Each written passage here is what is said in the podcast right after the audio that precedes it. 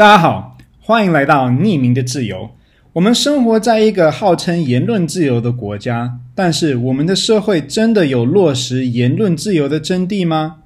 今天想跟大家聊国王的新衣带给言论自由的警讯。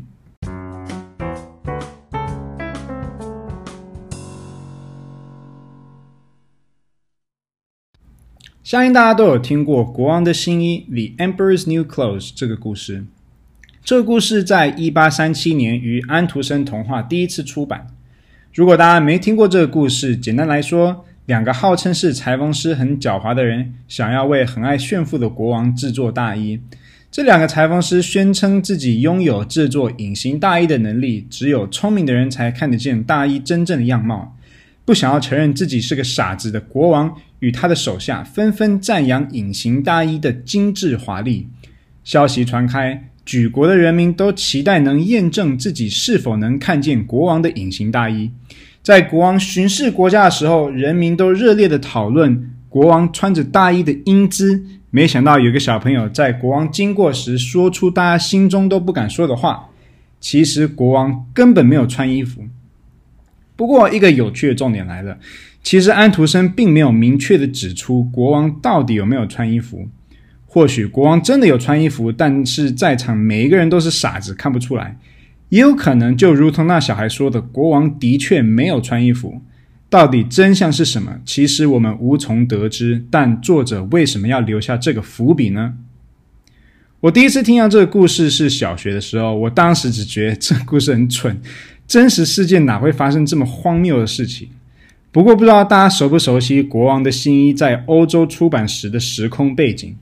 十七与十八世纪的启蒙运动席卷欧洲，掀起了各个民族反叛权威的风气。美国独立革命、法国大革命先后在北美洲与欧洲上演，以人的尊严为中心的人权运动，主宰了新世纪人们的思想。我想，安徒生也不例外吧。当时，一个具有革命性意义、划时代的观念，就是人身为一个人。说话、发表意见的权益必须受到法律的保护，言论自由是基本人权的观念，成了启蒙时代最重要的产物。其实，《国王的新衣》是个讽刺性意味浓厚的故事。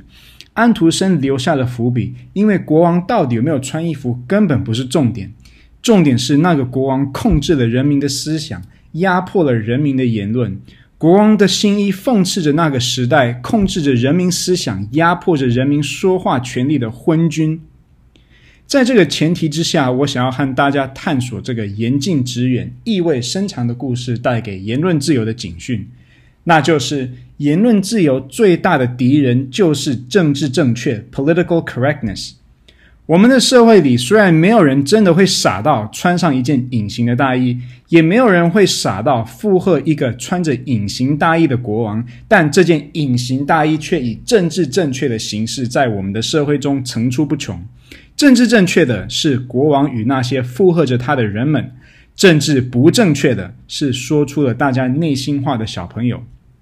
在此，我想要强调一件事情，就如同。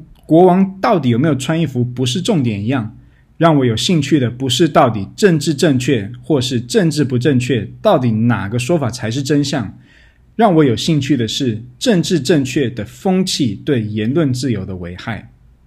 举个例子吧，在科技业界，特别是资讯软体工程方面，从男女比例分布来看，男性占的比例往往远远大于女性。位在矽谷中心的资讯大亨 Google 也不例外。Google 于二零一七年统计，大约只有百分之二十的工程师是女性。由于美国各地方政府、学校以及公司近几年对多元化、包容与平等等社会价值观的追求，科技业界因为这悬殊的男女比差距，经常成为各地方人士的众矢之的。自二零一三年起，Google 开始为员工不定时开多元化课程 （Diversity Training），为员工讲解如何在职场上消除对少数族群的负面刻板印象，如何营造更能接纳彼此不同的工作环境。我自己也参加过类似的课程，而为什么科技业界的男女比会失衡是个常见的话题。多元化课程的讲师以性别歧视来解释此不公义现象。他们说，男性在男性占多数的职场上，往往蓄意排挤较弱势的女性来维护兄弟文化。他们说，女性在男性占多数的职场上，往往被当花瓶，被好色的男同事骚扰，营造出不适合女性生存的环境。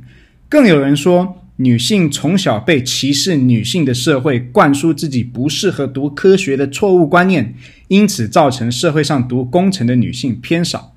诸如此类的理论常常在这种课上被反复着。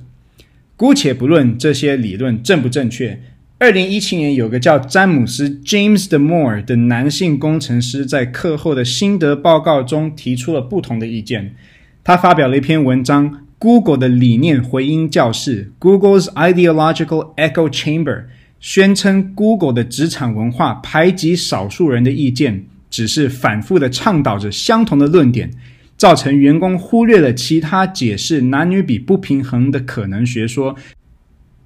同一篇文章指出，科技业界女性为少数的一个可能解释，纯粹是男性与女性喜欢的东西本来就不一样。James Damore 说，大多数女性天生对人比对物有兴趣，而大多数男性对物比对人有兴趣。James Damore 说，大多数女性对生活品质比对事业有更强烈的追求，而大多数男性对事业比对生活品质有更强烈的追求。此话一出，顿时在科技业界引起轩然大波，但全文甚长，在此不赘述。一样。姑且不论 James Damore 的言论正不正确，让我有兴趣的是这个故事与《国王的新衣》的重叠之处。国王是 Google 的多元化讲师，隐形大衣是性别比失衡源于社会的性别歧视这个学说。持不同意见的小孩是 James Damore，而大家不敢说的那句话就是：男性与女性喜欢的东西本来就不一样。我想要再次强调。对我来说，重点不是我能不能对科技业性别比失衡这个议题得到正确的解答。对我来说，最重要的是探讨国王与他的那件隐形大衣对人民的影响。为什么之前我会说男性与女性喜欢的东西本来就不一样，是大家不敢说的话呢？因为 Google 最后以违反公司行为准则为由解雇 James Damore。James Demore 事后也频频接到女权主义团体、少数族群人权团体等等恐吓威胁。James Damore 的言论自由，甚至是人身自由，都因为政治正确的社会风气受到侵害。那么，重点来了，这个故事跟身为台湾人的我们有什么关系？请牢牢记住，国王的新衣以政治正确的形式在我们的社会中层出不穷，当然，台湾也不例外。游走在台湾、中国两地的台商，恐怕最能体会政治正确的可怕。一年多前，香港政府通过所谓的《逃犯条例》修订草案，引发了为期一年的反送中游行抗议活动。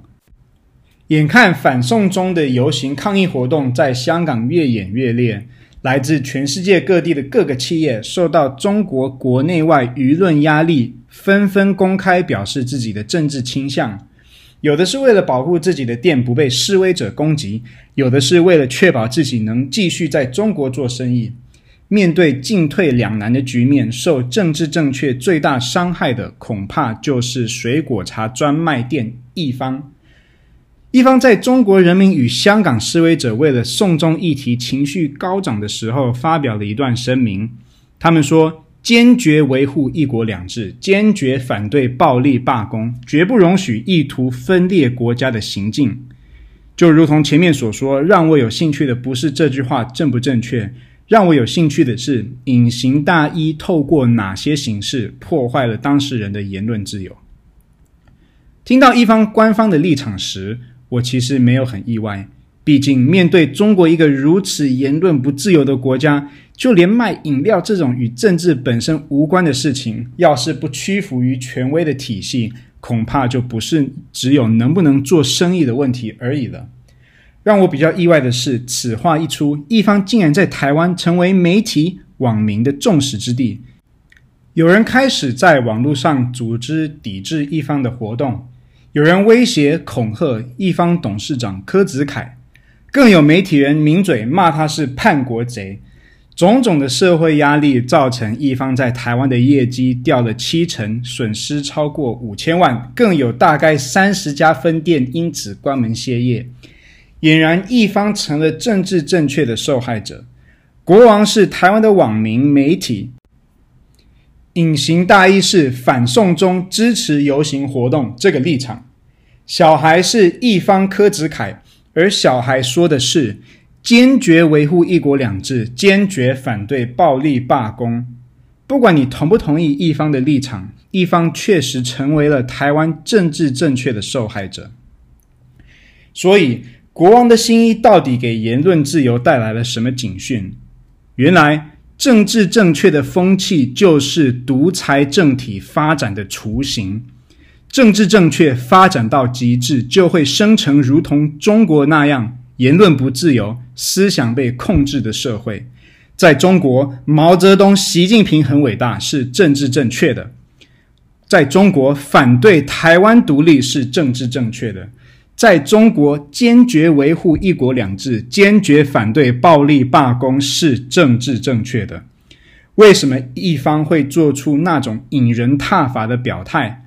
因为他们知道，在集权政府的权威下，要是谁敢反对，谁敢提出异议，政治正确不只会让人倾家荡产，甚至会被政府强行带走。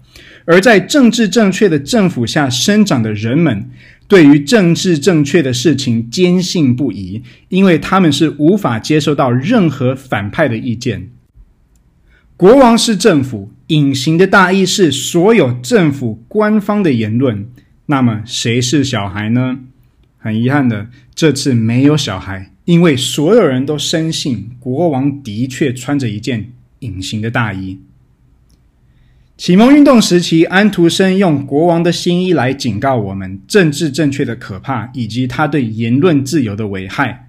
那么，今天的我们该如何延续前人对言论自由的坚持呢？在结束之前，我想要再次以启蒙运动时期的思想家为借镜，与各位分享改变了人类历史、撼动了西方文明的一句话：“我不同意你的意见，但我誓死捍卫你说话的权利。”如果你喜欢这个频道的内容，欢迎订阅。如果有什么意见想要分享，或是对未来频道推出的内容有建议的话，欢迎留言。这是匿名的自由，我们后会有期。